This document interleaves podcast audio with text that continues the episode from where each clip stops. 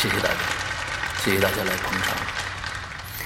呃，今天呢，在这儿我要给大家讲一个故事，这个故事大概会持续八个小时。这个故事是关于大家可能最害怕的一类人——精神病。在讲故事之前呢，我想给大家普及一下，可能大家对精神病的认知上的一个误区，那就是千万不要以为每个正常人都是正常人，也不要以为每个精神病都是精神病。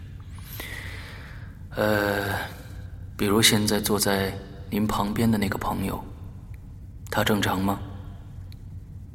你不要轻易下结论。你自己正常吗？你也不要轻易下结论。而我正常吗？你更不能轻易下结论了。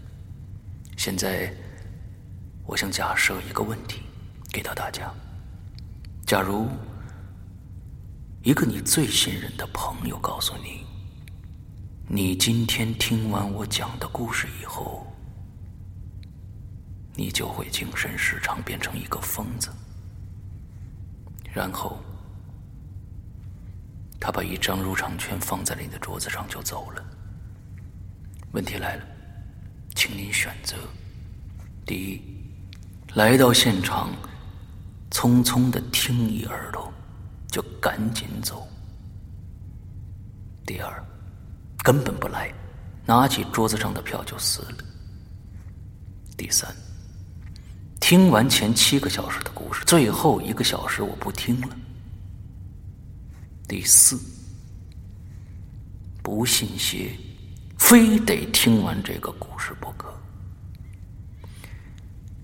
以上四个选择，请大家谨慎考虑，因为这毕竟是你最信任的朋友给你的忠告啊！《鬼影人间》最新长篇剧场之。市场，作者周德东，播讲人刘世阳。二零一五年十二月五日登录《鬼影人间》官方淘宝店及苹果 APP。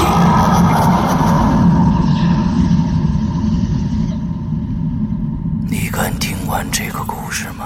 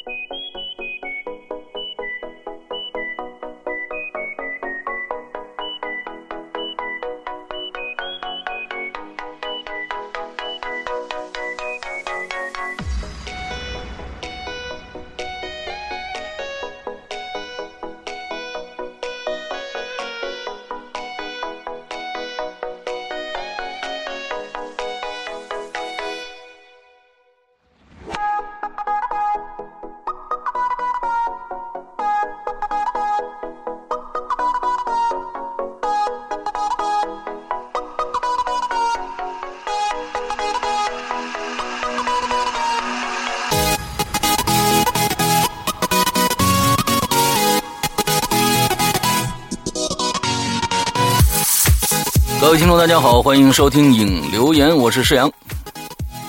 各位听众，大家好，我是龙鳞。哎，给大家拜一个晚年啊，晚新年啊！晚新年，晚新年。对，上个星期，呃，因为这个一二三号啊都在狂欢当中，所以呢没有做这个呃影留言，也算是一年一次偷一次懒吧，嗯。下一次呢，我们可能就是这个春节期间了啊！春节期间。这七天假啊，估计人家也是断更的，嗯，都都过个好年。每年可能只有这么两次一定断更的时间，一次是十一七天假，一次是这个春节七天假。那我们今天又今年呢加了一个三天假，这这个元旦啊。你怎么不说五一呢？五一啊，五一三天假。哎，我那那时候看了，其实就是，假如说这三天假呢，正好放在这个啊。这个星期六、星期天啊，那那有可能，是吧？就就就就偷懒了，就偷懒了。能跨过这个这个星期六、星期天，哎，那我们可能就做引流言了。对，所以这个希望大家谅解一下吧。嗯，呃，二零一六开始了，那希望大家呢都有一个好的开端啊。那像我们的大玲玲就有一个很好的开端。啊，把自己嫁出去了，嗯，之后啊，这个啊啊，对，完了之后谁嫁给谁？我怎么不知道？啊啊，你不知道吗？哦，对对对，真的我不知道哎，这事儿。他他他不是被把你你是不是把我卖了？你说他不是嫁出去了，他是这个找着工作了啊，找着工作了啊，在他在前一段时间也不能说是找着工作了吧，就是休息了一段放大假放够了啊，休息了一段，这休息一个很长的一段时间，将近三个多月的时间啊。完之后呢，现在呢，终于又开始了辛劳的工作啊。之后呢，比较辛苦，嗯，这个也大家也知道，北京这个交通啊，这个距离啊，每天上下班很长时间啊，非常的辛苦。那在这儿呢，呃，石阳和龙鳞呢，也祝所有在工作战斗在各自的工作岗岗位上的鬼友们啊，这个辛苦了啊！祝大家新的一年里有一个好的。呃，能挣挣更多的钱啊！赶紧单身的赶紧脱单啊！呃，这个这个在一起的赶紧结婚啊！结婚的赶紧生孩子啊！生孩子的赶紧抱孙子啊！好，不是生了孩子的赶紧三年抱俩。哦哦哦哦哦，是这样子。这个是比较响应号召的一件事，对吧？响应号召是一件事儿。其实我们觉得我们的政府也是特别鸡贼的啊！这个反正不管你这个生不生，反正我先把这个呃晚婚的这个假给你取消了啊！就就就就干这种事儿特。特别着急啊，特别麻利，特别雷厉风行啊，就怕占着便宜。大家，嗯，反正这个也挺有意思的啊。好，那咱们今天呢，进入正式的节目里边啊。上个星期呢，嗯，会员们有福了啊，因为大家呢，不光听到了《龙鳞的第 N 种方式》的两集，之后呢，还听到了我们《鬼影人间》第六季啊。大家这个一直在期盼第六季的呃剩下的十四集里面其中的两集，而且呢。嗯，呃，剩下这十四集挺有意思的，就是说，呃，基本上都是两集、三集，也就是说，嗯，一个星期就能听听完整一个一个完整的故事啊，是这样子。所以呢，会员专区这边上个星期从上个星期开始，就是相当于每每周更新六呃四集新故事了，而到十下下个星期开始，呃，第 N 种复仇方式开始更新三集了。就每一周更新三集，再加两集，第六季的话，就每天大家几乎都能听到新故事。一共每个星期更新五集，为什么更新频率这么快呢？跟大家可以解释一下，会员的朋友们，就是说，呃，因为呃，我是想让大家在过年前把第 N 种复仇方式更呃听完了。啊，这这个别别吊着胃口。那这个呃第六季呢，因为都是小故事啊，你不不涉及到牵挂，一个星期可能最多一个半星期就能听完一个故事。所以呢，我觉得就是尽量的在呃多更一些东西给到大家吧。啊，这是是这样的一个一个状态啊。上上个星期还发生了一件事儿，这个星这个事儿呢，我其实要挺感谢。呃，一位鬼友的，他呢是我们微博上的一位朋友，叫一秋一秋秋。当时呢，他呢看到了我们现在正在更新的，在免费平台上正在更新的一个呃故事，叫《遇死者》，大家都知道哈，《遇死者》。嗯。那么上个星期更新到了第二集，他呢赶紧给我们写了一个微博，说这个《遇死者》的作者不作者不是一名。而是另外一个人，而且他已经找到了那个人的微博，说：“请你们把这个故事下架。”我我觉我觉得这是一个非常好的一个事情啊。首先呢，跟大家解释一下，当时呢看到遇死者这个故事，我是在网上看到这个故事的，上面呢可能转帖转多了，或者呢是因为那个网站怕有。呃，可能是版权的问题吧，就写了一个“艺名”两个字。之后呢，我反复在网上搜索这个故事到底是谁写的，我没找到。但是我很喜欢这个名这个故事，之后就把这个故事做了。那呃，上个星期开始，呃，上到我们的免呃免费平台。那么，免费平台里面有非常非常多的听众，可能看过这个故事，说这个故事是另外一个作者写的。那我们从昨天开始，不管是我们的苹果 APP 也好，还是我们的淘宝也好，还是我们的免费平台也好。全部下架了这个故事，而且呢，我们也给作者写了信，联系了作者，问是否能把这个故事的版权授权给我们。假如说授权给我们以后，我们会再次把这个故事公布出来。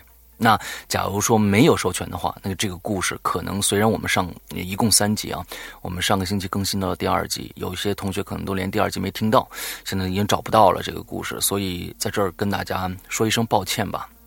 嗯，因为呃，大家也都知道啊，鬼影的所有的故事都是要签约的，并不是矫情，也并不是说怎样，就是说我们是尊重呃所有作者的这个呃工作的这个辛劳的，你必须说是你起码让对方有一个知情权啊，呃，所以我。在这儿跟大家，首先道个歉吧。对，所以也感谢一秋一秋秋同学啊，给我们提了这个醒要不然我们还真不知道啊。我们也能找到作者，说不定像大玲玲说的，说不定找到作者以后，还能啊，这个他说不定还有更多的好故事能够授权给我们呢。对吧？OK，其实呃，《鬼影人间》从今年开始遇到了一个小小的瓶颈啊。我们今年开始就第四年了啊，我们坚持到了第四年。嗯，那个时候说做五年就结束，看来应该不会啊。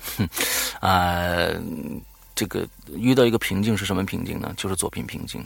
嗯，大家可能在全平台听到了很多很多的故事。大家有很多人听到了，呃，高智商犯罪有在在，光是某雅平台啊，某大山平台，这个这个就听到了好几个版本啊的高智商犯罪。但是可以跟大家说，所有人剩下的所有所有的人都是在盗我们的版的。到紫禁城和鬼影人间的版的，因为只有鬼影人间是得到了紫禁城作者独家的授权，这个真的是独家的授权，五年独家的授权。剩下的人，我们曾经给他们很客气的写过私信，他们他们不回也不下架，甚至我们也给某大山品牌的版权管理公司、版权管理处写过信，他们也置之不理。呃。像这样一个庞大的作品，他们对版权的这种忽视啊，完了之后，呃，我觉得其实我挺愤怒的，我挺愤怒的，就是说，嗯，我们一码归一码嘛，呃，这个你你既然没有版权，那你要用的话，嗯，那你就是偷了，这跟偷其实没有什么没有什么。本质的区别的，而且在一个某大山品牌啊，现在可能你用的就是某大山品牌，之后再再收听我们的节目，呃，他们对版权的呃这个意识，呃，我觉得不不比这些在盗播这些人强多少。他们曾经到现在为止，大家可能在现在搜一下，在某大山品牌下，我们少了一个故事，什么故事呢？保姆，我们的保姆被他们无情的。呃，没有任何理由的下架掉了，呃，就是直接把这几集给删了。当时我去问他们说为什么，他说你们这个侵权了。我说你为什么？你怎么知道我没有版权？因为老大是给到我们的非独家版权的，那我们是有有一，所以他给到我们非独家版权，说明是什么？他就没有授权给任何一家独家版权，也就是说我们是合合理合法在用他的作品的。那在这样的一个没有任何通知的情况下，没有任何告知的情况下，就把我们的节目下架掉了。所以，呃，而且之后他们的版权的部门也没有给一个合理的解答，也没有再找我。我找过他们，他们给我另外一个人电话，另外一个电话也不接。呃，其实，在做《鬼影人间》的时候，大家可能能听到各种呃。光光鲜亮丽的一些，我们主持人开心的一些逗逼的一些时刻，其实，在下面有很多很多的苦恼啊，等着我们。那我刚才说的，我们二零一五、二一六年之后的一些最大的瓶颈就是作品瓶颈，因为我们每一部作品都要签约。那么现在呢，能签到的越来越少了，因为作者基本上都是会把有声版权什么的这些版权一并签给影视制作公司啊，或者是版这个出版社啊，呃，这这个版权自己在手里面拿着的都相当相当的少了，这是我嗯最大的一个担心吧，担忧啊，我也不想拿着。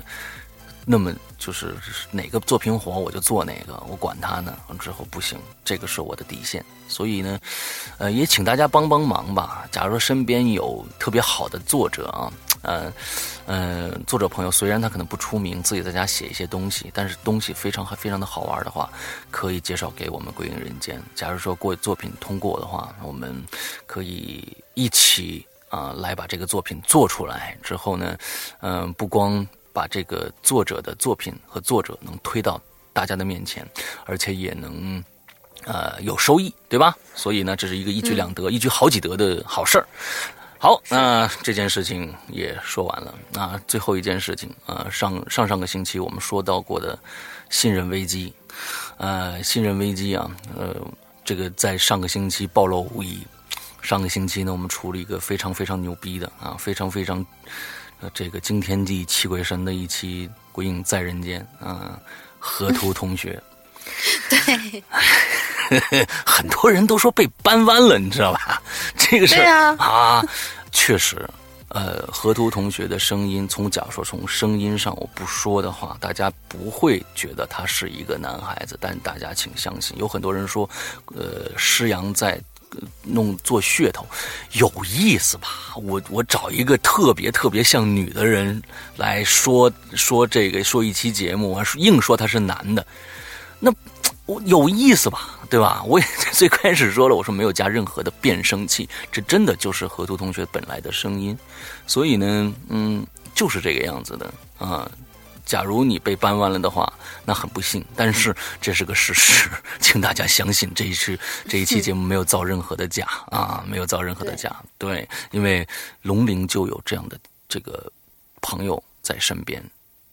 嗯，不，不是，不是我的朋友，他是我的校友。哎，嗯，就是，而且还是一个挺红的一个人。我们学校出了不少红人啊。啊，什么？嗯，就是他名字叫做刘柱，大家可以去搜一下。就是这个人，这个人他当时去参加过《快乐男生》，而且现在是好像是《快乐男生》，嗯，现在非常也算是一个网络红人吧，嗯，他的那个感觉，从外表到声音，你是完全完全看不出来他是一个男的，嗯，你也听不出来他是一个男的，嗯，你举手投足之间，你都觉得他应该就是一个漂亮的女孩子，嗯，唱歌非常非常好听，嗯，而且很有才。但是他就是那样，并且他没有做过任何的什么什么手术了，打过什么激素都没有。嗯，所以这些人群，嗯，我觉得吧，就是虽然说很少，但并不代表它不存在。嗯，呃，因为有很多鬼友，呃，我估计世阳哥也收到了不少那个这样的疑问，然后晴雨啊、英子什么的这些肯定也都收到这样的疑问，说是啊，这个河图真的真的是男孩子吗？嗯。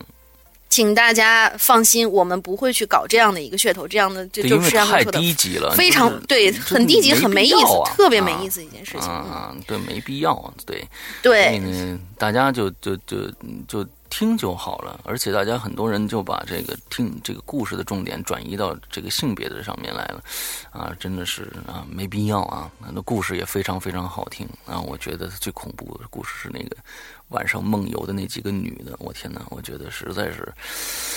那个太瘆人了！我要是在宾馆碰着那么一帮家伙，我天哪，我我打死他！而且还是一帮一帮，还是一帮，对，一帮，这太无聊了。我我在我我我就在想，他们不是一个叫什么，就是那种，比如说，呃，我们经常有那种 UFO 研讨会，然后什么研讨会，他这个确定不是在宾馆。召集的一个梦游研讨会吗？谁知道呢？OK，好的，我们那今年今天的主题开始了。我们上个星期的主题是什么？来，龙玲介绍一下。我们上星期的主题呢？这个这个主题是石阳哥想出来的，因为我们上上期的主题就是从故事里面爆出一个主题，就是千万不要相信那个叫什么提着粉塑料袋儿，然后就是怎么怎么样的一个男的。嗯，然后我。我就看到石阳哥给我发那文件里头，他那个题目就是这么写的。我说，我说，哎，这题目好啊，简单直接。嗯然后石阳哥说，嗯，那下期我们就做一个，呃，不要相，呃，就是那个不要相信还是不要靠近，嗯长发及腰穿黑衣服的女的。啊其实当时我知道他是在开玩笑，因为我经常就是那样打扮。嗯，然后他是所以这是我一个呃切身的体会。嗯，嗯，你你是在时刻在暴露你收这个逆徒是非常后悔的一件事，是吗？对对对对，非常非常的后悔。但是，嗯，但是我我翻过来我就想啊，我说是，哎，这个题目其实抛去玩笑之外的话，它没什么不好，因为，呃，你那个就是这一次的那个引流言，因为他的那个提案是我写的嘛，我是这么写的啊，就是说是，嗯，当他长发及腰的时候，你真的敢娶吗？哦，就是我们纵观影视还有书，头发都作为一个特别的元素存在于每一个恐怖桥段里。就是像以前小轩窗理不尽的乌黑三千烦恼丝，已经呃是一个美人的必要符号，但是现在却逐渐变成了各种鬼魅怨气的载体。从六十年代的怪谈中用长发缠死负心汉的亡妻，到九十年代震惊全球的影全球影迷的贞子，到浑身长满黑毛的蛇，还有黏腻的禁婆啊！当然，这个可能石阳哥不知道这个梗，这是《盗墓笔记》里面出现的一个东西。然后还有那些水槽里啊，嗯，浴室里啊，嗯就感觉头发这个东西仿佛已经变成每个女鬼的标配了。嗯，所以我想问问大家，对头发有没有恐惧？嗯，当然，就是这个后面我还加个括号啊，就是说，如果你是和理发师的恩怨情仇的话，那就咱们完了另开一逗比帖就得了。嗯嗯嗯然后，除非你跟这个理发师还有其他的意想不到的那种诡异的事情发生。嗯啊啊啊啊！我们所以说呢，我们这这一期的就是说，意思是说说不逗逼，啊，主主要是恐怖，是吧？嗯，那那也难说。啊如果有些如果如果有些人，比如说被假发吓到了，那嗯，就就啊变成一个比较逗逼的事情。哦，还有就是那种仗着自己头发长，专门去吓人那种。哦呃，我不是说我自己啊，哦 我没这个事。啊这个龙鳞呃自己曾经把被自己的头发吓着过，嗯，这是他自己写的一个故事里面发生的啊。呃，哎对啊，我怎么不记得了呢？你的意思是，你你还记不记得你写过一个故事？就是说，你习惯在睡觉的时候把你的头发捋到左边去。哦，那个啊，那那个段子就是我可以在这儿给大家讲一下，就是当时是我特别特别特别小，嗯，然后呢，当时的那个概念就是你先形容一下你头发有多长，放下来以呃后，不是那个时候呃，我现在头发现在现在头发它放下来可以绊着自己，嗯啊不是，那是进婆，那不是我。啊，现在现在没多长，前前两天可能剪了那么嗯，就是十几二十公分吧，然后现在大概是在腰上的位置。嗯，好吧，嗯而且我经常是梳马尾，我我就那个就是平常都是梳马尾的，嗯，就万年不变的一个发型，所以就是嗯也也没有那么惊悚。他我说的这个故事呢，是我当时的一个臆想，就是小时候嘛，都是呃胡思乱想的那一种。呃，是当时说的是我妈头发，我妈头发就很长，而且是很浓密很多，就是可能就是家族遗传那种。哎，然后她是卷发，很长。结果呢，我就当时可能是我大概多大，可能也就三五岁的时候吧。嗯然后我爸出我爸出差了，呃我就跟我妈俩人在家里头。结果有一个学生就跑家里面来看我爸，结果我爸就不在，然后他就是聊了一会儿他就走了。但是我总觉得这个叔叔没有走。等到晚上睡睡觉的时候呢，因为我妈就是盖这个被子，她习惯盖的比较靠上，就是可能就是遮到鼻子那个位置。然后我半夜爬起来，我就是小孩嘛，半夜总是就是闹腾，然后我就起来坐在那儿。他可能就是说是怕那个外头那个霓虹灯那个光线就是闪着眼睛，他就在脸上蒙了一块儿那个什么，就是眼睛那个位置还蒙了一块枕巾，然后那枕巾就搭下来，搭下来的话呢，就有一半儿是把他那个头发，就是给他头发是摆在枕头的另外一边儿，嗯。就是那样顺顺的摆在另外一边儿，然后可能那个枕巾呢就盖住了头发那一截儿，刚好给你的那个视觉的感觉就是旁边有一个剪发头的一个人啊，的那那种感觉，然后我就黑乎乎的我就坐在那儿，然后我就咬我妈我说妈，呃，我说是，我说我我要看看被子里是谁。我妈说你神经病，你赶赶紧睡。然后我说要看看被子里是谁是吧？啊，对，我就我就在想，那个剪发的那个人是不是那个叔叔又跑回来想对我妈做什么？哦，对，然后就是就是就是，我就把那个旁边的那一截儿被那个枕巾隔出来的那个，呃，因为枕巾也是白的，枕头也是白的嘛，然后就看起看起来就特别像一个短发的一个人，然后他可能就是比正常人躺得更靠下一些，他只有头发是露在外边的，然后那个发型还特别像那个 就是走的时候那学生那种蓬蓬的那种发型，嗯，然后我说：“我说妈，快起来，快起来，这这有人，有人。”然后我妈说是：“哎呀，没人，你干啥呢？你大半夜的。”嗯，因为你想，那个一一一个一个妻子带着一个小女儿，就是独自在家，她心里也害怕。你说小女儿突然，而且小孩本来眼镜又低，嗯，然后她突然晚上你说说说这种话，其实我估计做妈心里也害怕。嗯，然后这事儿就在我的呃印象当中留下了一个其实不算阴影吧，就是觉得很玄妙的一件事情。哎我到现在也不知道那一截到底是不是我妈头发，还是确实有什么东西出现。别多想了，别多想了，就是不是啊？嗯，对，所以前两天那个石阳哥让我去说，哎，你要不要试试写写那个类似鬼火集啊，或者说是呃怪藏这样的稿子？我说、啊、那我就写写一下这个故事吧。但是可能当时写的太玄乎，没把故事说清楚，然后就实际上给 pass 掉了。对对对对，写的那简直就跟这个故事是判判若两个啊，那根本不是。那个是真的有点悬，嗯你可以理解成为里面就是真的有一个人躺在旁边那种感觉。好吧，我们今天来看看我们的鬼友们都给我们留了什么，不管是恐怖啊，还是逗逗逼的故事啊。好，第一个，哎哎，石阳哥，啊你还没说呢，你对头发为什么有这么大的阴影呢？我对头发没有到这么大的阴影啊，我我你说过，你呃你，你你你说过，你是觉得就是那种哦其实披着长头发的那种人嗯，我的害怕。我的我的我的阴影其实真的真的真的真的真的来自午夜凶铃。啊啊，真的是来自午夜凶铃，就是在以前对对长头发一点儿这种恐惧感嗯不是完全没有的，就是看了午夜凶铃以后还没有，直到有一次，这个是非常搞笑的一个故事啊，嗯。呃，我我爱人呢，我大学同学嘛，我爱人同班的，嗯。呃之后呢，当时呢，我是在学校搞了一次午夜凶铃的专场，在大礼堂里边啊做了一次专场，午夜凶铃一。啊，午夜凶铃二 A、午夜凶铃二 B 两个三、三个电影连放，一才卖我记得好像十块钱吧，还是五块钱，忘了啊。嗯，之后呢，搞了那样一个专场啊啊，之后呃，大家都非常非常看的非常，那都嗯那个那个，大家可能还没有。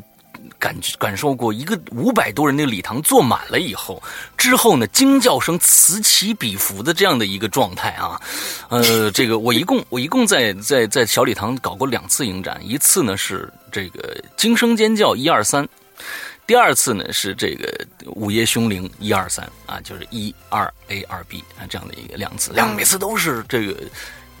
惊叫声啊，那个此起彼伏。我在前面，我在最前面一排，我坐着，我看着后面，我非常有成就感。然后我吓到大家了啊，吓到大家，太好了。你有什么成就感？这片子又不是你拍的，哎，不不不不，导一个你。要想，你要想，你要想，在当年我我上大学那个时候啊，嗯，九几年那个时候，大家很很少，那时候可能呃看片子的人呢、或者在在大学里面看片子特别不容易。特别不容易啊，不是每嗯那倒是个像像我们现在拿手机直接就看了。那次那时候在在大理小礼堂，每个每个星期放电影都是呃，就是在在团委啊或者在什么的有职务的人呢组织一下，大家去看一下就完了。之后呢，我呢就是做了两次这样的一这个这个这个电电影展播。当时呢，嗯，做完《午夜凶铃》以后啊，恐怖片就被禁掉了，啊，说不能看了，啊，不能在小礼堂这种公开的地方放恐怖片了啊。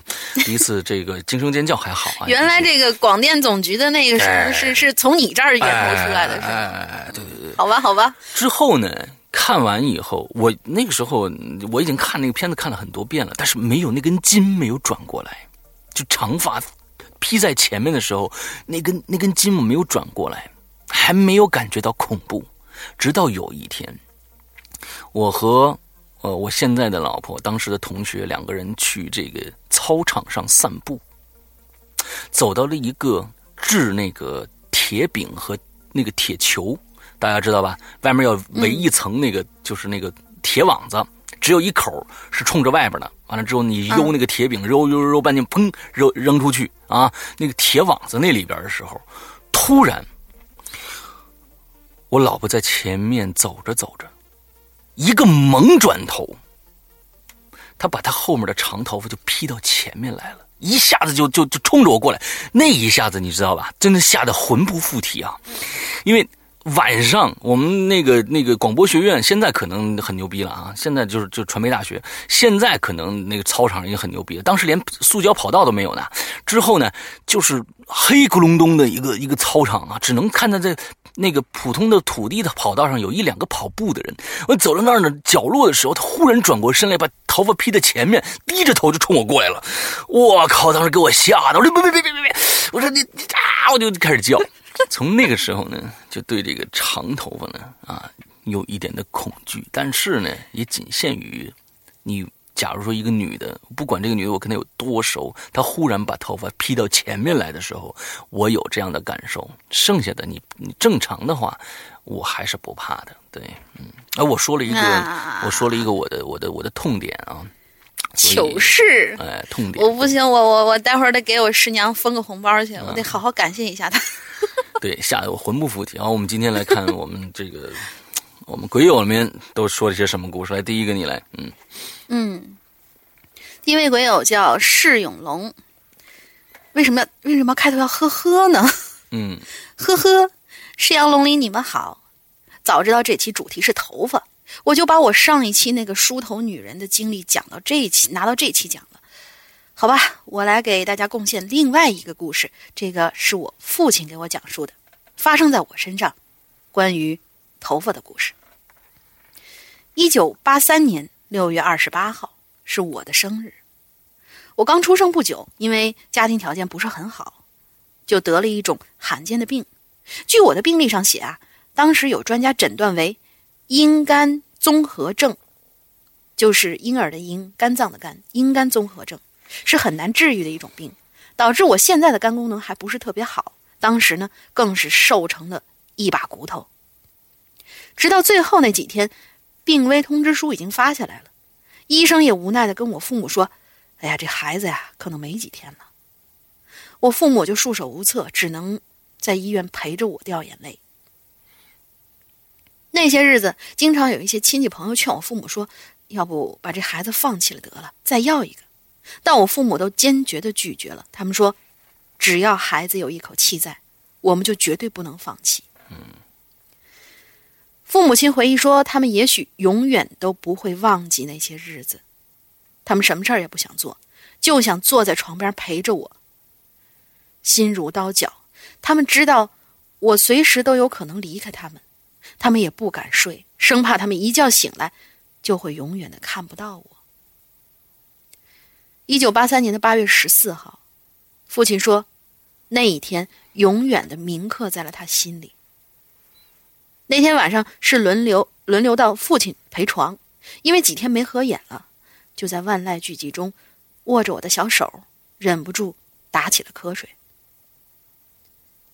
仿佛就像是抱着我走在。一片乡村泥泞的土地上，父亲说：“他知道他在做梦，但这梦是非常真实的，真实到他怎么都醒不过来。现在回忆起来，还是如在目前。那泥泞的土地，淤泥深陷脚踝，四周没有一点阳光，似乎正处于黎明前的黑暗，伸手不见五指。”他就那么抱着我，深一脚浅一脚的在泥泞中走着。突然，转弯处出现了一丝微弱的烛光，似乎是毫无征兆的过来了一个人，穿着一身黑褂子，仿佛还在跳着奇怪的舞，但是动作僵硬，仿佛一个没有生命的纸人一样，阴森森的。等那个人走近，原来是个佝偻着身子的老太太。父亲至今还说，他清楚的记得那个老太太干瘪的手里拿着一个草瓣儿，和现在卖糖葫芦、卖糖葫芦的人手里拿着那个东西很像，但是上面扎的却不是冰糖葫芦，而是一个个阴森森的纸人头。草瓣顶端点了一根蜡烛，风吹过来，那些纸人头上的头发阴森森的飘动着。那个老太太的眼睛就像画在纸上的，比例非常不协调。她看着父亲怀中的我，走到跟前，平静的声音不含一丝感情：“小伙子，我收胎发。”你有吗？我父亲就觉得莫名的厌恶起来，就说没有，然后就快步从他身边走过去了。从他身边擦过的时候，借着那烛光，他就看到那老太太另一只手里头提着一个小塑料桶，桶里竟然都是血乎乎的头发。这个时候，他听见身后那个老太太怪异的咔。咔咔的笑了几声，莫名其妙的就说了一句：“给我抬发，你会容易很多。”父亲就突然害怕起来，不敢回头看个究竟，抱着我就加快脚步往前走。前面的路越来越难走了，还下起了小雨，鞋什么的，鞋也不知道什么时候跑丢了。就在这时候，突然一个小小的纸人儿。在前头挡住了父亲的去路，父亲硬着头皮踩过这些纸人，继续往前走，但那些纸人却如同锋利的尖刀，插扎穿了他的脚板，钻心的疼。父亲顽强的抱着我，一步步朝前走，耳旁似乎不时有声音对他说：“给我抬发，你会容易很多。”这个时候，前面仿佛出现了一丝黎明的曙光，父亲就这样抱着我，一步一步朝那丝曙光的光亮走去。这时候，父亲突然惊醒了，已经是满头冷汗，眼睛向时钟一瞟，是十二点十分。父亲顿时一个机灵，已经是一九八三年的八月十五了，而那天。正好就是农历七月七，鬼节。第二天开始，仿佛不药而愈，我的身体就奇迹般的好转了。没过多久就出院了，连医生都说：“哎呀，这简直是个奇迹啊！怎么可能呢？”但是据母亲说，似乎也正是从那年起，正值盛年，一顿能吃三大碗饭的体壮如牛的父亲。身体却莫名其妙的一年年的差起来，到了现在，还是多病缠身。他总是开玩笑的说：“也许啊，他真的在梦里用自己的寿命跟我换了命啊。”但他说，即使真的这样，那也值了，因为那些日子，他和我母亲看着病入膏肓的我，却束手无策的时候，也确实恨不得我的痛苦能转移到他们身上，用他们的生命。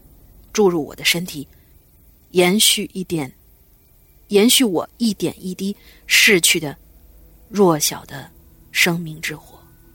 OK，嗯，最后一句我觉得不用念了啊，这个有点打扰这个气氛啊。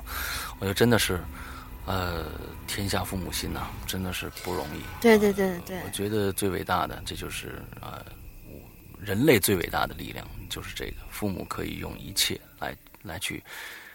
换取啊孩子们的幸福啊乃至生命，我觉得这真的是非常伟大。嗯，这故事非常的好。对，嗯，收胎发啊，胎发就是小孩刚刚生出来的时候那个绒毛。嗯，对对对，现在好像还有好多朋友都在做什么胎毛笔，就是为了把那第一撮头发做成一个笔，然后作为纪念什么的。哎哎，胎毛笔。好，我们下一位朋友呢，羽化云啊，他说呢，这是个这个故事呢是真实的，是一件真实的不能再真实的故事，一听就是假的。嗯，此处应该有音效。对，他说，拉布拉布拉布拉此处应该有音效，就是我的冷笑嘛，对吧？对对对。就一般说呢，这个故事是真实的，是一件真实的不能再真实的故事的时候，这一定是个假的。我们看能假到什么程度？来啊！你可以这样对待我们的羽化云，人家好在现在也是风云人物。哎，羽化云同学啊，我为大家讲这个故事呢，发生在我的身边。先说一段与这个故事没有关系的事情啊。我朋友呢开过一家理发店，生意还算可以。店里边呢也经常有顾客来这个接头发啊。这种接头发呢，具体的我也不太懂。听我朋友告诉我，这头发也分，具体的我也想不起来了。好像是就是分什么呃真发呀，还有纤纤维的那个假发呀啊，并且呢还从这个抽屉里啊。当时还从抽屉里拿出来两种假发让我摸摸看，不过这纤维的假发一摸就能摸出来，特别硬，就像好几天没洗头一样。哎，但是呢，特别的滑，特别的顺啊，丝毫没有打结分叉的情况。而这个真头发呢，很细，摸起来很柔软。我这朋友啊跟我说啊，说这真头发。要的就是这个自然的感觉，啊，肯定是要那种没染烫过的头发啊，最自然的啊。如果稍微有一些动过这个痕迹呢，那就不值钱了。嗯，我记得呀，我手里的这根头发，当时他拿着这个头发啊，手里这个头发直径大概是四公分，直径啊。应该不是直径长短吧？一撮不是一撮哦，一撮啊，这根他说这根头发直那对直发的话，他不是他直发的话，应该是直一片一撮或者是一片儿发片就是接上去的那一种。OK，直径大概四公分，哇，那那很很很长的一团一一撮了，应该是四公分很长了。就长度呢，应该是六七十公分的样子。哇哦，那跟你的头发差不多了，龙玲。呃。没没没没没，不至于不至于这么过分啊！你你的头发现在有多长？呃，不知道，我我等会儿量量。但是六七十分六七十公分应该很长很长了。然后我心想呢，半米多了。对啊，我心想这个年代留这么长头发的女生常见，但是这么长头发啊，这么多头发这个女生常见，但是这么长头发。一次没动过的啊，这么留这么长的头发，一次都没动过的不常见。就是说，留这么长头发，它也不烫啊啊，不染呐，或者怎样的啊，甚至是罕见。其实这真人的头发，你摸着会有一种瘾，让你不自然的去从上到下的摸。嗯，这是什么瘾呢啊？我就问朋友，这头发哪儿来的呀？你不行，要不然你。卖给我吧，哎，我头发，我我这朋友啊，倒也不隐瞒，直接就说了，嘿，这死人身上的。那天我在那南方的一个山区里边啊，这个我的朋友呢去这儿旅游收的，是一个二十多岁的姑娘，剪头发的时候呢。已经人都已经死了，但是身体还热乎着呢。我连忙就问了，我说：“哎，大兄弟，这这你能下去手吗？”我朋友干脆就说：“，这人家都说卖了，我还能怎么着啊？再说了，我花了很少的价钱买这头发，如果有人来接，最起码翻十倍的价。”这是我头一次对头发产生恐惧。设想一下，一段头发从死人头上剪下来，再接到活人头上的时候，想想身上就发毛。所以呢，每次我去理发店的时候，都是看看有没有假发，然后呢过去啊摸一摸，简单的闲聊。咱们进入主题。啊，这哦，这才进入主题，我的天哪，好家伙！但是上面这段也也是蛮恐怖的，其实细思极恐的那种。你你是啊，你肯定，你真头发，不管是死人的还是活人的，他一定是这个那个人身上的血液和这个物质产生的东西，它不是假的。那我觉得你不管死人都挺这这这你你你你摸上去，我觉得反正是还是挺挺挺瘆人的啊。其实它跟指甲什么这些东西是一样的，就是在不断生长的一些假肢的一些东西嘛，对吧？所以嗯嗯好，我们来正式听这个雨化云的故事啊。他说我的老家在山东的一个小县城，县里边呢要搞城乡结合，很多农村。很多农村了都开始征地，应该是很多农村都开始了征地啊，然后呢盖成厂房啊、楼房啊，所以呢，我们家也响应国家的号召，主动卖了村子里边的那个老房子。但是这房子好卖，说拆就能拆，还有一些东西，呃，这个这但这房子好卖，说拆就能拆，还有一些东西能卖，但但是不好拆，不是这个。羽化云同学，这个这这一篇写的有点急啊，但是这房子好卖，说拆就能拆了。还有些，还有一些东西能卖，但是不好拆，是什么呢？是坟。说到这坟呐，农村跟城市还不一样。你像城里边都有什么公墓啊、陵园啊什么的。啊，但是在村子里头呢，就是一个家族啊，划出一块地来，按照这个辈分大小，从上往下排，这么一个一个的坟头。这么做呢，既可以让后人知道哪家哪家是自己的一家人，也可以呢，也是为了这个过年过节上坟的时候方便，嗯，不用去很多地方啊。可是这挪坟呐，大工程。这里啊，可能有些鬼友呢不是很了解啊。这挪坟在风俗习惯上来讲啊，是关系到家族未来命运的事儿。嗯，看了很多香港这个恐怖片都知道啊，这龙穴呀什么这个那的，你得找一风水宝地才行。一般挪坟这事儿，轻易不要干啊。所以之前呢，很长时间都要反复的考察这个地方，然后呢找风水先生看墓穴，找合适时间起坟。入葬，嗯，当时我爷爷去世五年了。我记得当年挪坟的时候呢，是第二年，呃，我啊早晨五六点就在坟地集合了。这句话有点歧义啊。我的爷爷去世了五年了，我记得。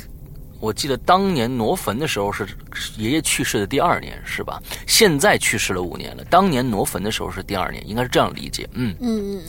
早晨呢，五六点就在坟地集合了。各自挖着各自家的坟，像一些去世有段时历史的长长辈呢，其实当年下葬的时候根本就没有什么棺材什么的，就找一个凉席什么卷起来就草草下葬下下下下下下下葬了啊。所以呢，现在找起来都是骨头了啊。我记得当年我跟我们家表哥一起负责运送棺材和骨灰盒。平时你们都觉得这些要是摆在你们面前，是会心里发毛的。但是呢，自己家的这个摆在面前，啊，并没有那种啊不好的那种状态。我忘记了是谁家的这个墓穴了，里面那棺材啊已经腐烂了，所以呢，尸体没找到。当时正值中午，很热。这挪坟有个习俗。不能让这尸骨见阳光，所以呢，墓群上面一群人就打着黑伞。由于棺材四周留着空间很小，这挖坟的师傅们都又都走了，这样一家人呢就着都着急了。过了规定的时间下葬，那可是不好的。我父亲呢也在墓穴上面看着，然后呢回头看看我，对我招招手，让我过去。我说：“儿子，你看着没有？”棺头已经没了，你你你你正好能下去，你下去先把是那个下水罐子找上来。哎，在这给大家解释一下什么叫下水罐子。我们那里的风俗啊，就是人下葬的时候要在头灯的位置放头顶的位置吧，应该是，我觉得是要在头顶的位置放一个装水的罐子。反正什么意思我也不清楚，但这个东西很灵验啊。举个例子，有些人家过得好，拿出来的罐子呢里边必必须必然是清水。有些老人死了有几十年了，里边还是清水呢。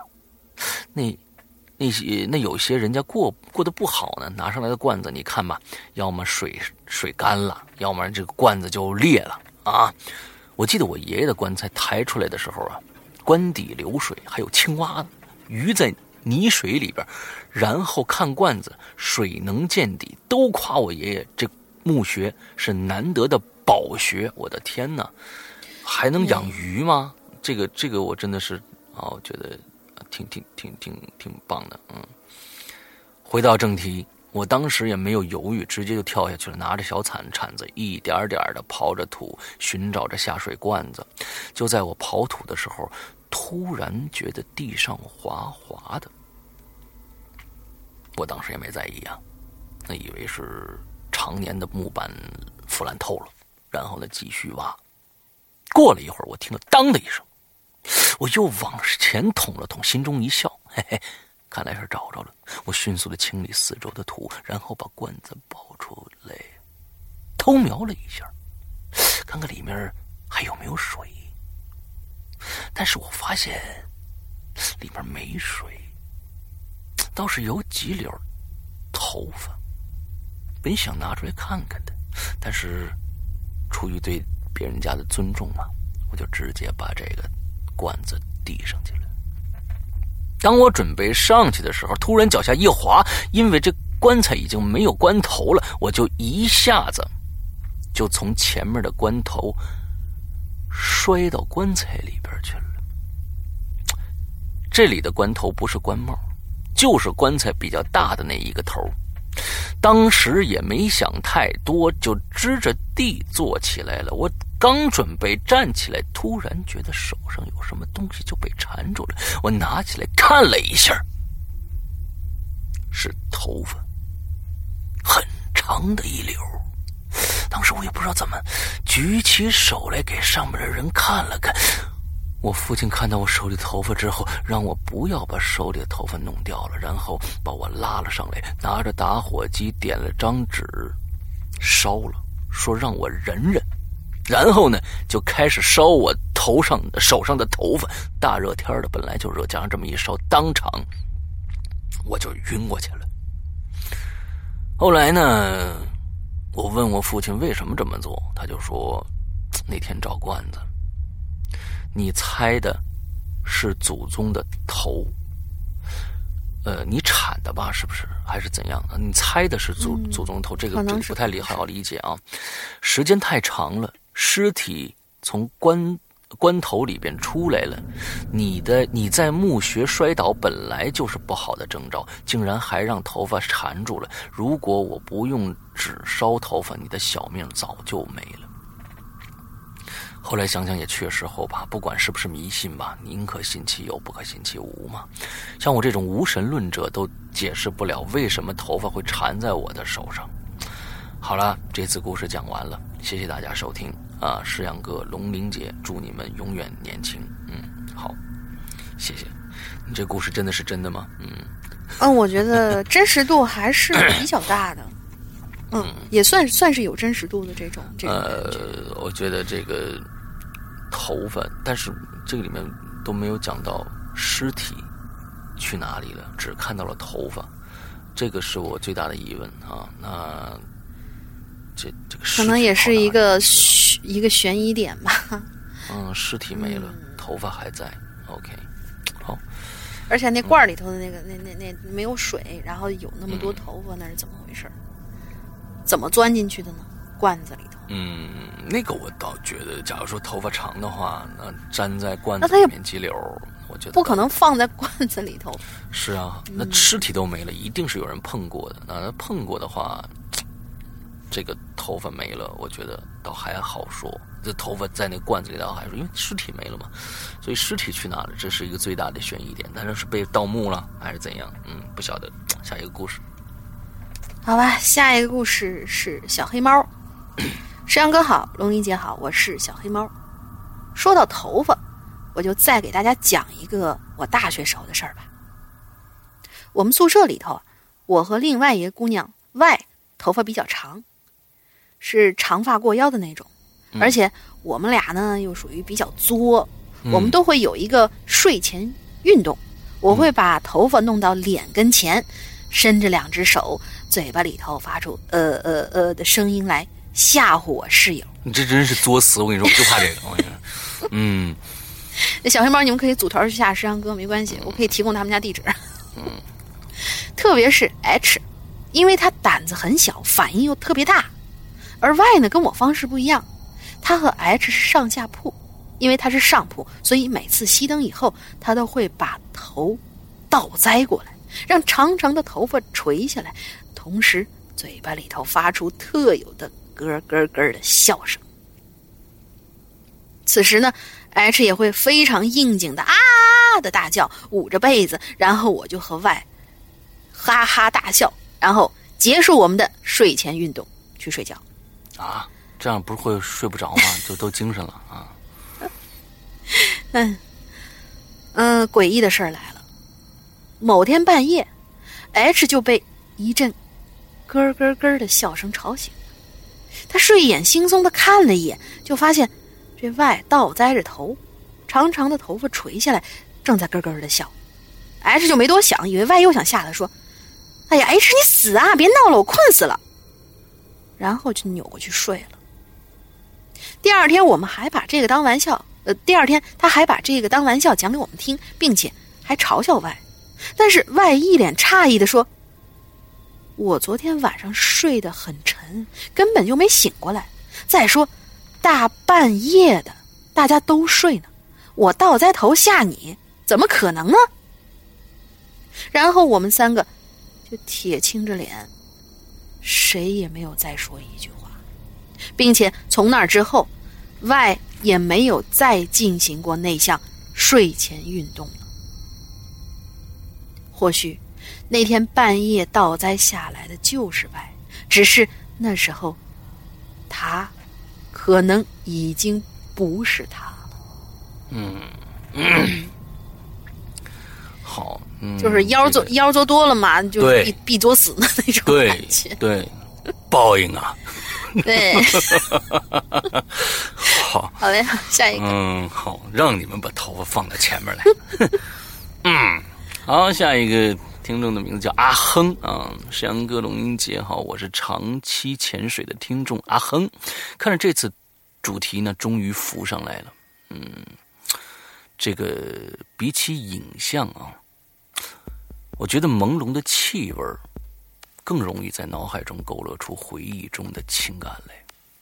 想想到关于头发的恐惧呢，我就可以闻到一股暗香从记忆深处悄悄的弥散出来。故事发生在国小，哎，这应这是不是一个台湾的朋友啊？啊，国小有可能，一般有可能是国小台湾的朋友这样叫啊。那个时候呢。有个很好的小伙伴，就叫他小 A 吧。嗯，有一次呢，放学我们在附近的公园玩一个非常漂亮的阿姨在游戏场旁对我们招手。那小时候呢，我们大家也没什么戒心，看着别人招手啊，就咚咚咚咚咚跑过去了。刚走进那阿姨，哎，我就闻到一股好香好香的味道。那阿姨蹲下身给了我们一人一个糖果，又伸手摸了摸小 A 的头发，说：“哎呦，小姑娘真漂亮，这娃娃给你玩吧。”这儿我要解释一下，在我会自己处理我头发之前呢，我都是短头发。于是呢，我儿时啊，就是一个小男孩的嘛样子一样啊，所以那好像那阿姨就没理我。那漂亮的阿姨递过来一个布娃娃，那娃娃很可爱，大眼睛、小红嘴儿，还有一头极尖的黑头发，身上穿着件红色的小洋装。哎，这小小 A 就开心的叫了一声：“谢谢阿姨。”那一把就把那娃娃抢过去，抱在怀里，亲来亲去的。过了一段时间。我就觉得小 A 好像精神一天比一天差，也不太愿意和我们一起玩了。又过了几个月，他甚至出现了黑眼圈，人也瘦了不少。有一天呢，我就好奇的问这小 A，说：“小 A 呀，你最近是不是晚上都不睡觉呀？”“对呀，我每天晚上都要陪着小娃玩儿。”“谁是小娃呀？”“就是之前公园里那个漂亮阿姨给我的娃娃呀，她叫小娃。”我当时也没感觉奇怪，只是单纯好奇的又问了他一句：“说啊啊，你和小娃玩什么呀？”“什么都玩啊，他会要我跟他说话，还有扮家家酒。你要不要也来一起玩呢？很好玩的。”我听着说可以去小伙伴家玩啊，我当时就兴奋了，就立即答应了。这隔天呢，放学我就跟着小 A 就回他们家了。一进到他们家屋子里，一股很好闻的味道若隐若现。我仔细的闻了闻，那味道好像一下子又没了。我随意的看了看小 A 的房间，除了各种可爱的玩具以外，在地上还有很多头发。这小 A 呢，这一进门就奔向那小娃的摆放的地方，开心的就叫着：“小娃，我回来啦！”小 A 抱着娃娃靠近我，他一边摸着娃娃的头发，一边对那个娃娃说：“小娃，我们今……”今天我们跟阿亨一起办家家酒，好不好呀？也不知道是不是我的错觉。随着小 A 一遍遍的抚摸娃娃的头发，那股若有若无的香味又慢慢包围上来了。我盯着小娃看了几眼，突然我脖子上的汗毛全竖起来了。小娃圆前及肩的。头发竟然已经和他的小洋装一样长了，那黑发柔顺的绕在娃娃和小 A 的手上，好像要把小 A 与娃娃紧紧的绑在一起。这个时候我有点害怕了，我就问：“哎，小 A 呀，你那小小娃的头发怎么那么长了呀？”小 A 理所当然的看着我说。嗯，因为小娃会长大呀。好了，阿亨，我们来玩扮家家酒吧。这个时候，小娃突然转过头看着我，咧开嘴了。他说道：“你也要一起玩吗？”面对这个突如其来的情景，我差点被吓哭了。我狂奔回了家，告诉妈妈这件事儿。妈妈辗转告诉了小 A 的家人，对方才把那个诡异的娃娃处理掉了。可能因为我的告状，使得小 A 的娃娃被毁掉吧。嗯，那之后呢，小 A 就不愿意和我一起玩了。再长大了一点儿，我听说啊，原来当初送娃娃的那个漂亮阿姨，用自己的头发做了个娃娃给自己的孩子玩不料他的孩子竟然误食了那娃娃的头发，最后给噎死了。漂亮的阿姨疯了，可他还是很爱小孩子。时常出来送一些水果、糖果啊，还最重要的就是，他还会送娃娃。嗯，哎，这个还差一句。对了，小黑房间当时的味道呢，似乎和那个漂亮的风阿姨身上飘出来的是一样的。嘿嘿嘿嘿嘿。这个我觉得，对，那个那个味道根本不是什么香水的味道，嗯，是你头发的味道。但是大家细想想，头发怎么会有香味呢？这其实挺瘆人的。嗯，另外还有一个就是我们的这位鬼友，他当时发这个帖子的时候，他好像配了三张图，但是那个图当时在我的那个网页上是叉儿打不开，所以这位鬼友如果听到这期节目的话，把你的三张图再放上来一下，他好像拍过那些那个娃娃的照片儿，好像是这样的。哦，是吗？就是就是他当时在某几个段落的时候，就是描写了这个娃娃的样子以后，他后面有括号说是见图几图几。哦，所以我觉得他应该是可能有配图的那种。图槽坏了，看来啊，这个嗯，对对对。然后大家那那那个这个这个同学再再给我们小亨再给我们传一次这图片啊。对对对。OK，好，接下来这个故事开始。下面这位鬼友叫做 J Jacqueen 七七。啊，不知道啊，这个我就不知道英不知道是不是英语啊？Jack 什么东西？七七啊？Jack 七七，嗯。哎呀，能不能别提伤心事儿呢？最近不知道为啥头发都掉一半了，心疼。虽然掉一半之后头发还是很多。你为啥用东北话来说呢？你你已经知道这个是一个是一个不是不是不是我我我一看他那个开头那个写法，就感觉特别像东北话。啊啊啊！好吧。嗯，关于头发这个话题呢，我想到两件事儿。一件是发生在我读高二的时候，一件发生在小的时候。先来讲讲我高二时候发生那事儿吧。一上高中之后吧，我就鬼压床不断。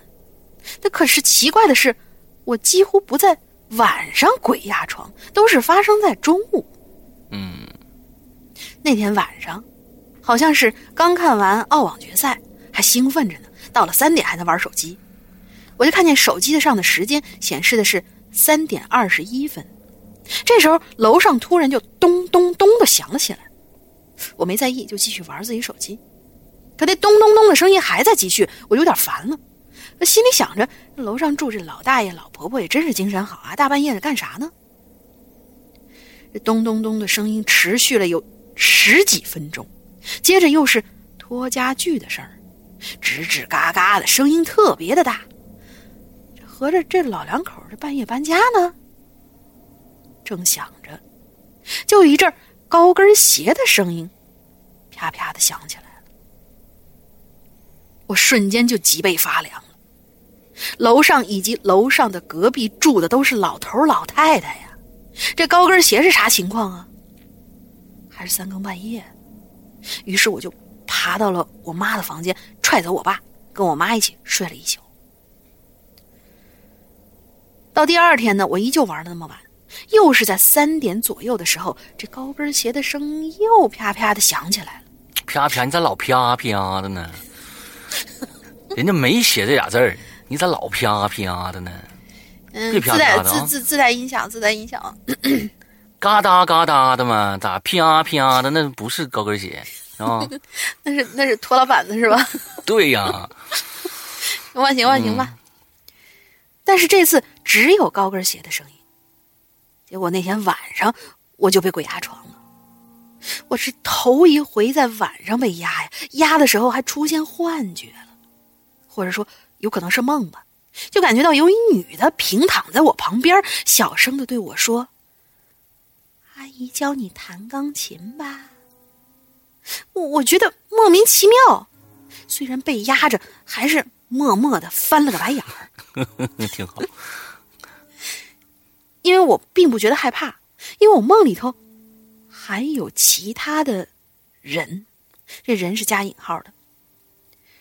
这里呢要扯到一个题外话，这哥们儿在我高中三年里头，几乎每次都会出现在我梦里。这个梦点的结局是他把那个女的给请走了，之后的每天晚上半夜总有高跟鞋的声音，我也不知道当为啥。我当时心就那么大，也没觉得害怕。等到寒假快结束的一天晚上，我爸出差了，我就和我妈在我房间睡。可到半夜的时候，楼上的高跟鞋的咯咯咯的声，呸，呃，叫什么？嘎哒嘎哒是吧？嗯，还不如啪啪的呢。那声音又响起来了，紧接着就响起了钢琴的声音，声音非常大，就感觉有一台钢琴在我房间外面的阳台上一样。而且还有一种是幼儿园老师在教小朋友唱歌时弹的那种感觉，弹的就是小星星。那当时我就死巴大了，我这这栋楼根本就没人学钢琴呐，还是半夜还弹小星星，我突然就想起之前梦里那个要教我弹琴的女人。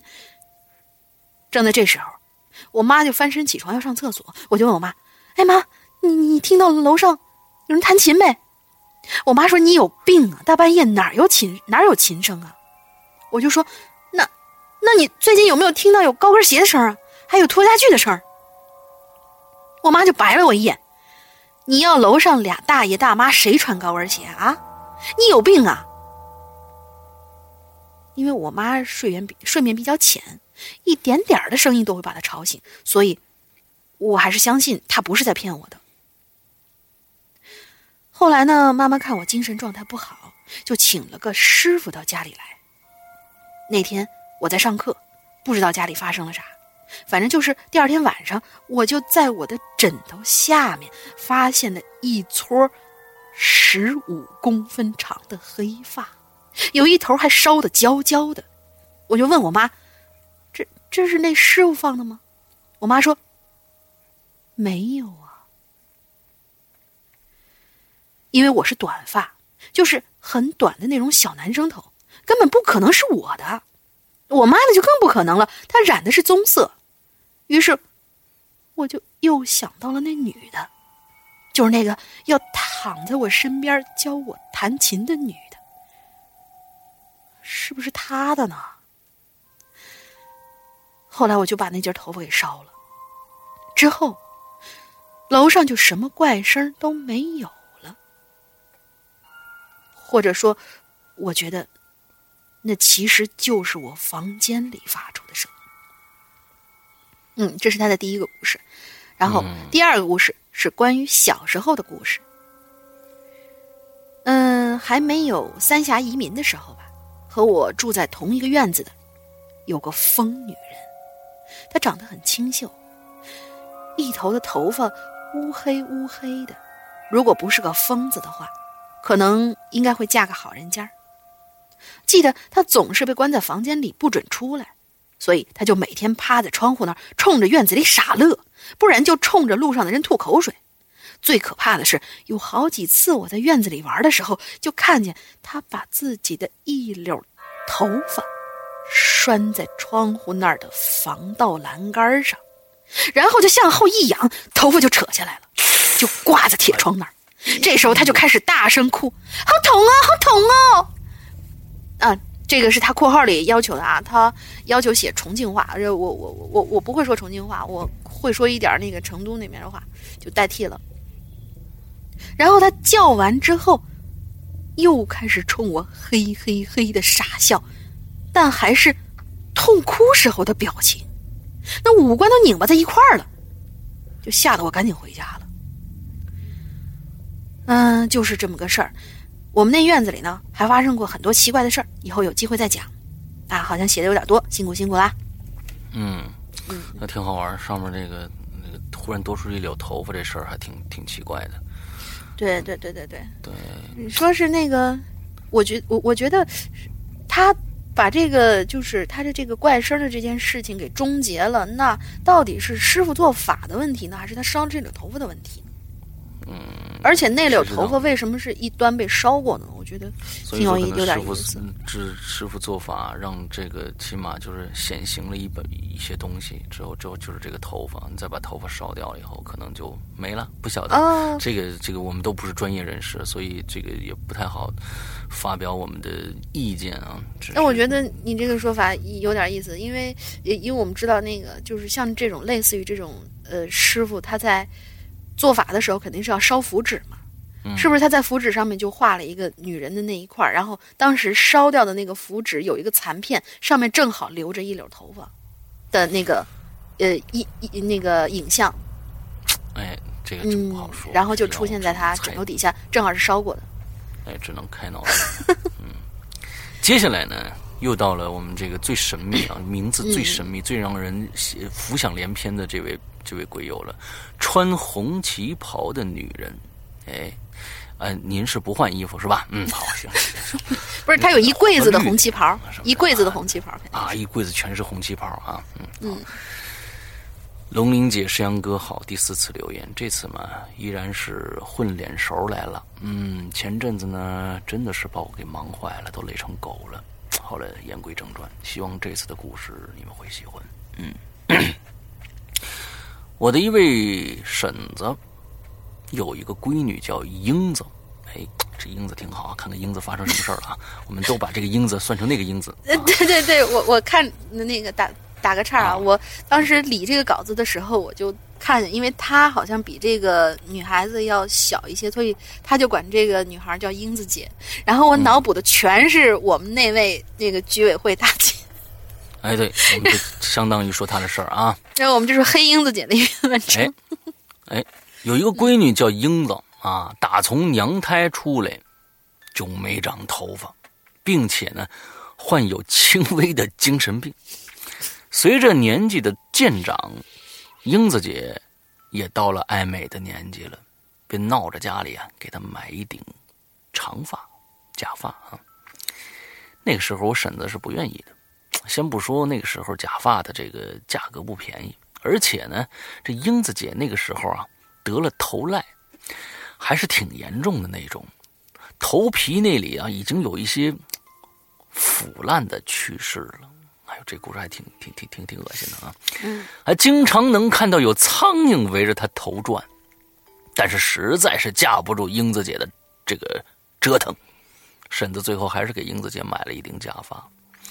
以前呢，那假发技术也不成熟啊，戴上去以后呢，相当的闷热，而且呢，头这个发丝啊比较硬，风不大的时候啊，基本是不动的。嗯，那时候。我每天早上上学是固定要经过一个小池塘的，每次都能看到一个穿着碎花连衣裙、手拿棕色的小木梳的人在那儿梳头，周围还有一群苍蝇围着转的女人。嗯，那就是英子姐，并且经常能听到她一边梳头一边还自言自语的说。头发真好看。这英子姐虽然是精神病患者，但是还是很好带的啊！一天下来的活动范围也就在他那个小池塘边上。嗯，等到我晚上放学依旧呢，照旧从那儿经过的时候，远远就看到一处一个穿着碎花裙的女人在那边站着，我也没当一回事儿。啊，像往常一样慢慢走回家，在经过英子姐身边的时候，我瞟了她一眼。可是这个时候，我总觉得哪儿不对劲，但也没想太多。就快到家的时候，才想起来，哎呦，哎，英子姐今天那头发怎么那么飘逸呢？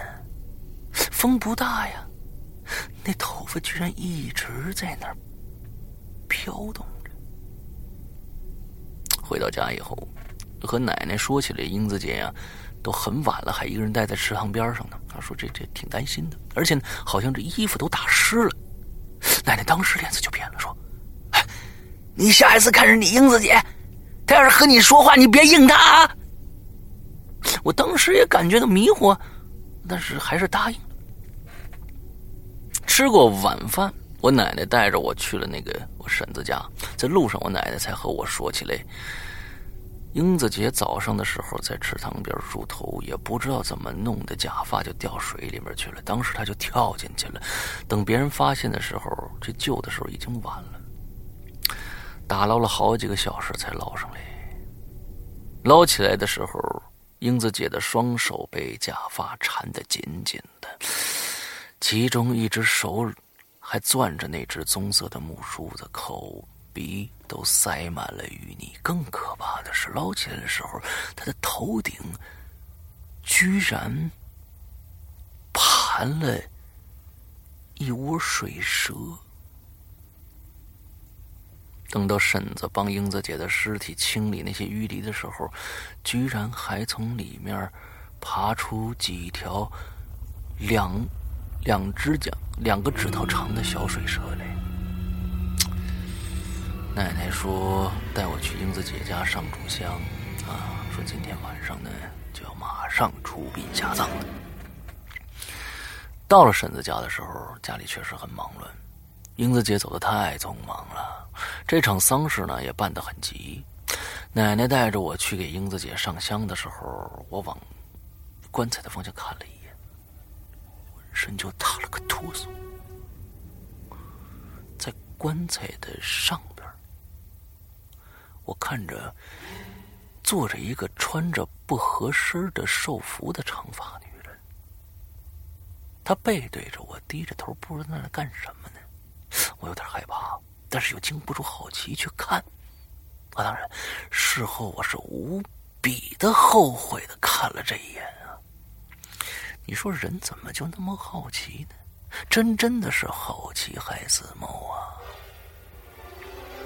在我换了一个角度，往棺材那里瞄一眼的时候，我看到那个女人手里拿着一顶假发。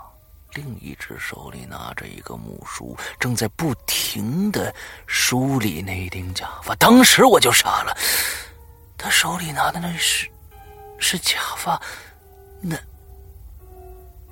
头上的是什么呢？突然间，他头上的头发动了一下，我吓得收回了眼神，安静的等着奶奶上完香，就搀着奶奶先走了。事后我回想整件事啊。那个棺材上的女人大概就是英子姐。那个时候，她头顶上会动的头发，可能就是水蛇吧。真相如何，我已经无从考证了。最后插一句题外话：石阳哥之前有一期说门与门之间最好是不要对着的。然后我就去留意了一家我家的门，突然间发现我卧室的门是正对着厨房的门的，而且还是那种一分不差的对着。两扇门之间的距离还很短，就是两步路的距离。之前还没觉得什么，听了这节目以后，忽然有一种淡淡的忧伤。怎么破呢？对了，还有一点就是那个灶台还正好对着我的床头。好嘞，最后还是祝《鬼影人间》节目越来越好吧。只有两步路，对吧？嗯，还对着这个厨房的门，这个怎么破呢？而且是灶台在厨房上，对灶灶台对床头好像也不是特别好。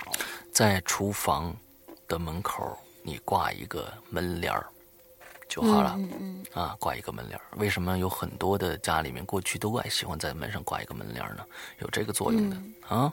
回去找一块非常漂亮的小布啊。过去我记得在我小的时候，有一段时间啊，我非常小，在幼儿园的时候，那个时候呢，呃，幼儿园的阿姨啊，还有我妈，他们都特别实行一种东西，就是自己绣东西。自自己绣门帘儿，哎，绣各种各样的什么小猫、小狗啊、小孩儿啊，哎，绣门帘儿，自己原来挂在上面，哎，加一个门帘就好了啊，这是解决的办法。再说了，你有什么可怕的？你不是穿红旗袍的女人吗？只有你下别人的份儿，没有别人下你的份儿哦。嗯，太黑了，太黑了。啊，这是一个，这是一个不好笑的笑话。嗯，OK，我们接着下一个故事来。好嘞，下一个故事是。这个鬼友叫做二十五小时。两位主播好，这是第二次在《鬼影人间》留下自己的经历了。第一次是在浩浩荡荡的校园诡异事件期间，只可惜动手太晚，写了两段经历，马上就要被读到了，结果，嗯，这个话题结束了。哎，我跟你说，当时我不结束的话，现在我们还在做这一期话题。嗯，对对对对，那回帖量太大了，简直是，那是一个深坑，深不见底的坑。嗯，这次碰上个自己有所经历的话题，希望不要再被错过。好，错过啦。好的，关于头发的经历就此开始。大概是一年前吧，借由一次出差的机会，我第一次踏上了。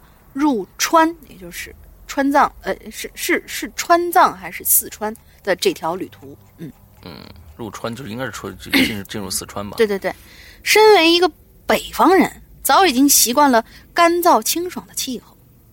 刚一走下飞机，就闻到了一股潮湿伴着些许发霉的味道。天又很冷，又没太阳，那种冷是由内而外的湿冷，是不管穿多少棉衣棉裤都不能抵挡的。我就不禁打了个寒颤。我打车来到办事处的附近，时间已经不早了。本想找一间好点的宾馆住下，怎奈周围的宾馆质量都不高，稍微好点的那两家居然都爆满。由于第二天必须要早早点赶。赶到我办事的地点，就只好委屈自己找了一家偏居于小路尽头的小旅馆。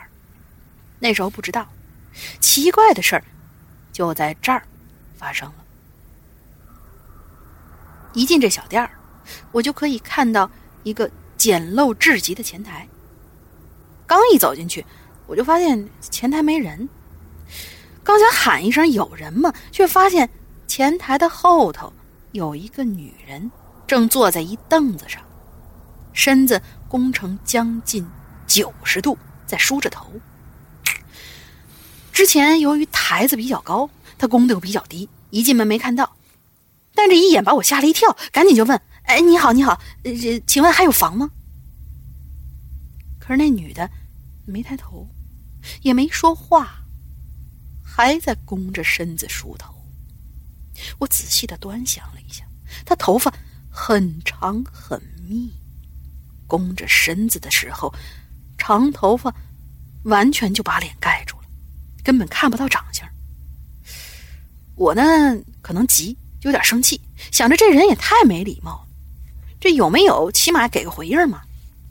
还想继续问，这时候那女的就停止了梳头，身子慢慢直起来。但是她的脊椎好像有什么病，依旧是有些佝偻着那种。我就渐渐看清了他的长相，大约四十岁以上，临近五十岁的样子，人已经瘦的皮包骨头了，眼窝深陷，颧骨很高，就是那种你看着他的脸就能仿佛能描摹出他头骨轮廓的那种长相。小小的身子，小小的脑袋，更显得他那一头又长又密的头发是如此的不协调。他回了我一句话，带着很浓重的四川口音。我呢没太听懂，好像是类似于“还有一间”之类的话，但是后面他又自顾自的嘟囔着什么，我就真的听不清了。等我办理了入住，跟着他来到二楼。整个走廊是非常昏暗、很狭窄的那种，地板走起来也会发出吱嘎吱嘎很大的声音。房间也并不多，每一间之间的距离也都离得很近，这可想而知啊，这屋子肯定是很小的。我就这么自己猜测的，猜测着就一直跟着他往前走，可是很悲剧的发现，我就这样被带到了。走廊尽头的那个房间，哦，一直到门口，我就想起了无数人口口相传的真理：不要住在走廊尽头的房间。嗯，于是我就停住了，就问：“呃，这个还有其他房吗？”他没说话，看也不看我，胡乱的摆了摆那干瘪的手，转身就离开了。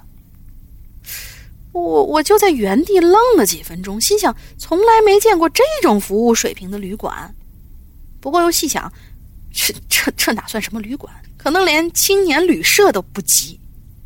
毕竟是被逼无奈，也没想别的，我就用钥匙开开门，我就进去了。不过说实话吧，这房间内部还不算太差，除了霉味有点大以外。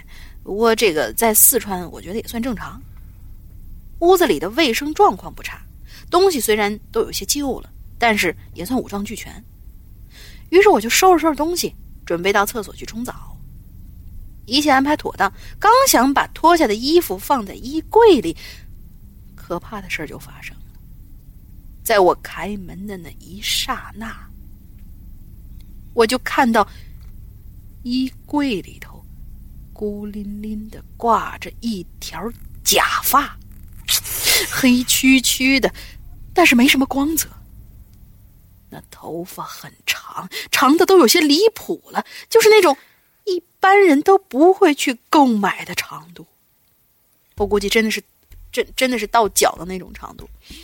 嗯，我就立刻把衣柜门关上了，坐回到床上，仔细想想，或许是这前头有房客走得急，这把把假发落在宾馆了。那不可能的，他他带啥呀？他出去啊，光着头出去了啊。哎，不过，呃，因为我我我我们那边就是有很多那个玩 cosplay 的那些那些小孩他们买假发的时候真的会，就是你进他们那宿舍，就是一排一排挂起来那种假发，真的会有，嗯，也说不定啊。我们好处想，嗯，嗯，所以我就这么想了想，觉得哎有道理吧，就没再多多顾虑，就独自跑到厕所去洗澡。大概过了二十分钟，洗澡完毕，我就拖着沉重的身躯。栽倒在了床上，玩了会儿手机，就沉沉的睡过去了。晚上并没有发生什么事儿，可到第二天，我早早醒来，洗漱完毕，准备出门办事儿的时候，我就突然想起我昨晚看到那条假发，于是我就好奇的打开衣柜。可怕的是，那假发不见了。大家可能无法想象我当时的感觉，我我只我就感觉后背一阵发凉，衣柜里只剩下一个孤零零的衣架，除此之外别无他物。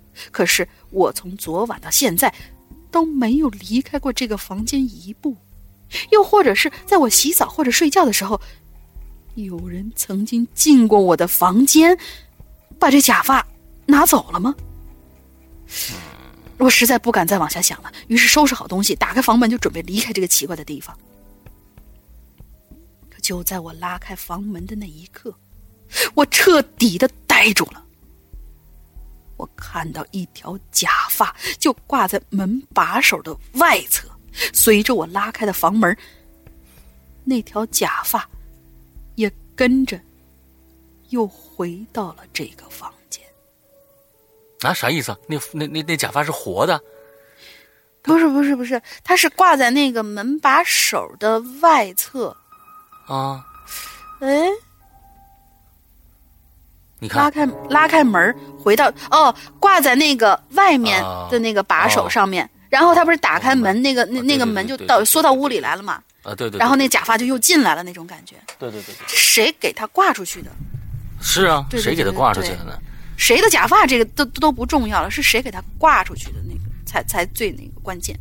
哎，好，下面过接下来啊，下面这不长，这不长，那我就跟下下下下个连连在一起吧。嗯，那那那你连最后一个最后一个一起念吧，因为最后一个更不长，但是细思极恐，我觉得有点。一次，呃，对，三个故事连着。嗯。依山傍水观天蓝，这位鬼友啊，那叫依山傍水观天蓝。他这个故事非常非常的短。他说：“记得我外婆那个村子里，就发生过许多的灵异事件。午夜的村子里边，一位四十来岁的妇女出来上厕所，这个时候，她听到。”另外一个女人对他说：“你相不相信，一根头发可以勒死一个人？”这妇女随口答道：“说我不信。”第二天早上，家里人发现她在自家厨房里上吊自杀了。后来来了一个提着药。医药箱的法医过来检查时，发现他的脖子下还有一道细细的勒痕。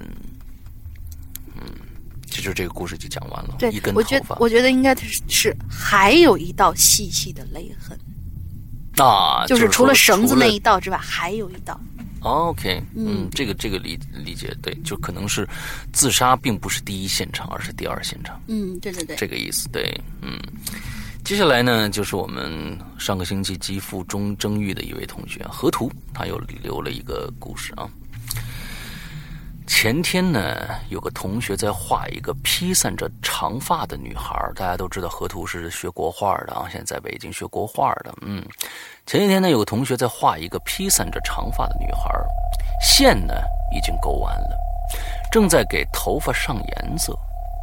他用毛笔沿着勾出来的线墨线一点点的分染，画着画着，一条线跟着他的笔动了，他很诡异啊，用用笔尖呢又去拨弄那根偏移了的线，那线好像从画中出来一样，有了实体。他就继续拨弄，竟然扯出一扯出一根半米多长的头发来。这个这个这个想起来其实挺挺挺恐怖的。嗯，假如说是我们一个一个恐怖片的话，我觉得这个桥段还没有用过。一个人在画画，画一个头发，忽然他头发就变成真的了，之后就拔出来，哇，嗯，哎，这个。嗯，这个脑补起来还挺好玩的。接着，他说这只是一个恶作剧。嘿，好，我最近发现呢，班里除了我以外，还有几个人也知道《归隐人间》啊。这恶作剧的主犯呢，就是从这期留言的主题找到了灵感。嗯、我算是从犯啊，头发是我提供的啊。嗯，哦，看来你们是真是嗯做了一个这样的事情。啊，头发是你提供的，完了之后另外一个人在，是让另外一个人在画嘛？那主意是他出的啊，没，嗯，这个这个就不知道了啊。嗯，他说呢，将近三年了啊，他说我的头发已经过腰了，啊，我对其本身呢并没有什么恐惧感，前提是它们长在人的头上，啊，接着讲下面这故事啊，白虎剑。号称北京后花园、京平八景之一的神灵千峰，就这里，只是有时候山里的虫子会有点多。哎，这个今天今天河图的这个文笔跳跃性非常的大啊！啊，开始逃犯，嗯，完了之后及腰，之后跳到了白虎涧。嗯，有一年秋天，大概是初中的时候吧，爸爸带着我和我朋友。还有他的一个发小去白虎涧玩，顺着泉泉水往上走啊，市场呢能看见树枝间结着大大是时常啊，时常能看见树枝间结着大大小小的这个蜘蛛网，网中间呢趴着绿底儿红纹的蜘蛛，最大的一只，算上腿比我的手掌还要大，不小心碰到。那蛛丝就会粘在身上，很难弄掉。白虎涧上面最陡的一个地方叫一步难行，经过十八潭，爬上天梯就到了。在天梯下边不远的地方呢，有一个别有，就是有一个别有，呃，就是天梯下面不远处是还别有洞天啊。附近有一棵号称樱桃王的树，我们找了好一阵儿，也没认出是哪一棵来。别有洞天的洞，其实是由几块巨大的岩石堆积而成的。钻出去后，就是一片开阔的空间，于是便以别有洞天命名了。在经过洞里的时候呢，我看见前面飘着几根线，它们反光了，才发，他们是因为他们冲着光反光以后，才发现这几根线呢，差点撞上去。顺着向上看去，山涧间结了一只一张这个蜘蛛网。一半在阴影里，一半在一半在从岩石缝中透进来的光里。这张网有些奇怪，它的蛛丝粗细不一，深浅也不一样。那几根线呢，就是从网的边缘垂下来的。我这才发现，嘿，它们好像是黑色的。朋友伸手摸了摸，没有粘性。轻轻一拖就扯下，轻轻一扯就就扯下来了，一头还连着一些蛛丝网。我们凑近看了看，发现那是一根头发。再仔细观察那蜘蛛网，它的一部分竟然是由头发组成的，蛛蛛丝裹着发丝。结成完美的网状物，没有看到有蜘蛛在附近。我们绕过它，就钻出了洞口。爬天梯的爬天梯的途中呢，我前面是了个烫了卷发的女人，她头发里好像挂了只有很多长腿的虫子。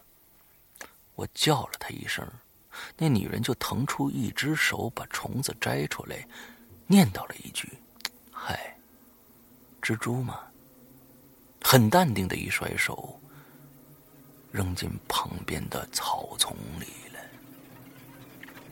这故事就写完了。嗯，嗯，这个故事需要大家，呃，打开想象的脑洞，去想象一下在。这个别有洞天里面发生了什么？这可能能想象出无数个结果来。对对对。所以，所以啊，大家好好去想一想。今天我们的最后一个故事，作者的名字叫生生。这句话，呃，他这个故事呢，就是一句话。他说：“我遇到的恐恐怖的事儿，什么恐怖的事儿呢？是我。”每交到一个女朋友，不管长发还是短发，都会在后脖梗子的地方发现一根极长的头发。哎，不多解释啊，大家自己去想。嗯，对对对。我只念一遍，大家自己去想。嗯。所以我我我把这个，因为很多人也写了很多长篇，我们没有选进来。但是这位鬼友他只有一句话把它选进来，就是因为他的这个故事非常短，但是非常有想，就是那种想头。嗯嗯。哦，今天我们的节目差不多就就要就要结束了，又俩钟头了，又是快两钟头了。对，嗯。所以呢，嗯，我们这一期的进群和。那我们的呃 BBS 的认证密码是什么呢？龙玲，BBS 和进群的认证密码是，我们这回到底黑了谁？其中有有一个故事，有一个名字，呃，虽然那那那个里边的人物啊，其实是一个挺悲情的一个人物，但是，嗯，他有一个名字，是我们大家好像都挺熟悉的一个名字。我们的当时有提过，所以大家可以想一想，三个字儿。三个字儿。对呀。呃，我在两个字儿吧。三个。就是通常大家都会那样把那个称谓要加上的话，通常大家都会那样叫他。嗯。啊。这个。但是我 尤其是很多老我叫他妹，因为他比我小嘛，对吧？尤其是很多老鬼友都会知道这个梗。新鬼友的话，就考考你们啊。了不了解我们《鬼影大家庭》里面的这个人物构成？OK，好吧。呃，希望大家呢都去关注我们的《鬼影人间》的呃新浪微博啊，因为我们会在上面发布一些信息，还有我们的这个呃公众平台，搜索“鬼影人间”全拼就可以搜到我们的公众平台。另外呢，还有呃最重要的是下载我们的苹果 APP 啊，我们的苹果 APP 在我们的 App Store 里边啊，搜索“鬼影人间”就可以搜索到我们的这个 APP 了啊，在里边就可以加入我们的会员啊，还有可以购买我们的节目。我们今天的节目呢，到这。儿差不多结束了，结尾呢送上大家一首歌啊，是我们的才子笑天猫唱的一首歌《致青春》。好了，祝大家这周快乐开心，拜拜，拜拜。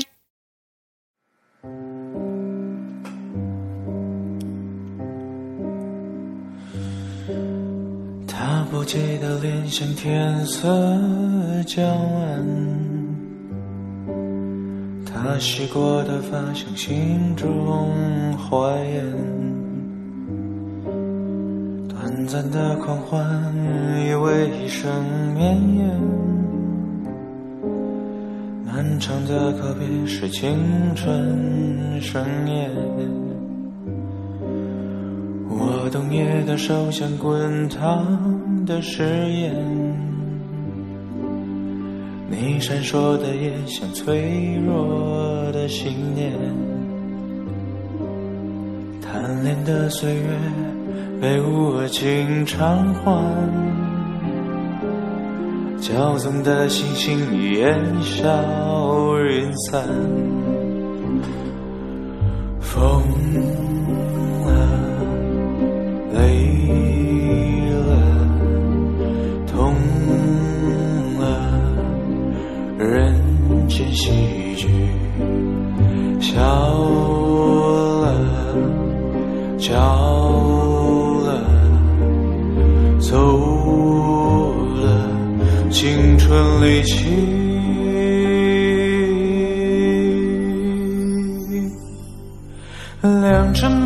奈何天，为谁辛苦为谁甜？这年华青涩逝去。却别有洞天，良辰美景奈何天？为谁辛苦为谁甜？这年华青涩逝去，明白了时间，风了，累了，痛了，人间喜剧。笑。